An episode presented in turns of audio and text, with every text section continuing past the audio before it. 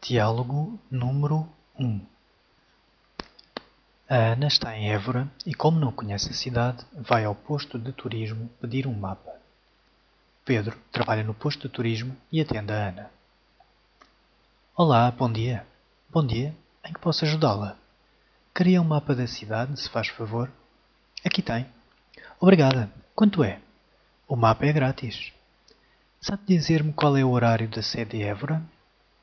Durante a manhã está aberta das nove horas ao meio-dia e à tarde abre às duas e fecha às cinco. A entrada é gratuita? Não, a entrada custa três euros e cinquenta cêntimos.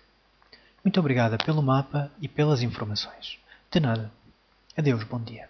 Bom dia.